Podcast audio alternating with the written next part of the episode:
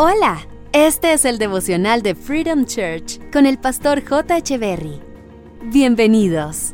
Hey, ¿qué tal? ¿Cómo están? Es un gusto estar nuevamente con ustedes.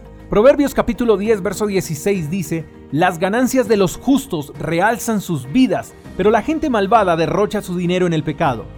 Cuando el pasaje habla de que las ganancias de los justos realzan sus vidas, hace referencia a esas cosas que el justo obtiene con sacrificio. Por ejemplo, cuando un justo trabaja, ahorra y obtiene su casa, entonces esa casa se convierte en un logro. Eso produce alegría y satisfacción. Y no solo la compra de una casa, también puede ser la compra de un carro, un viaje, una carrera universitaria, un negocio, cualquier cosa.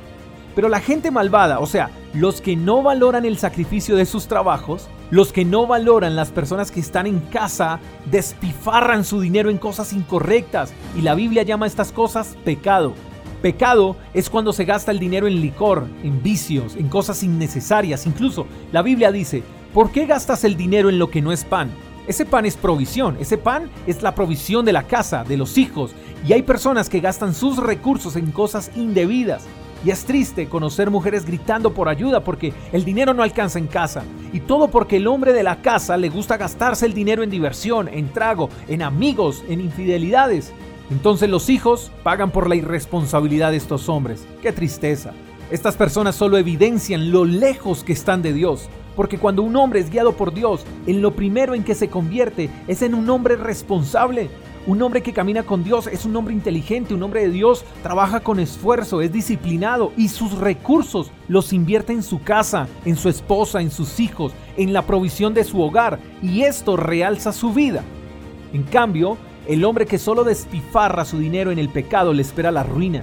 Así que es hora de que te conviertas en un hombre responsable y que empieces a invertir en tu familia, en tu esposa, en tus hijos, porque una manera poderosa de prosperar es invertir en la familia. Tu esposa y tus hijos merecen un mejor hombre. Y chicas que me escuchan, háganse el favor de nunca fijarse en un hombre que despifarre su dinero en el pecado.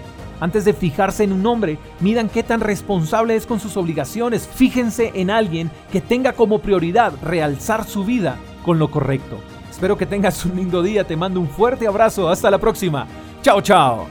Gracias por escuchar el devocional de Freedom Church con el pastor J. Echeverry.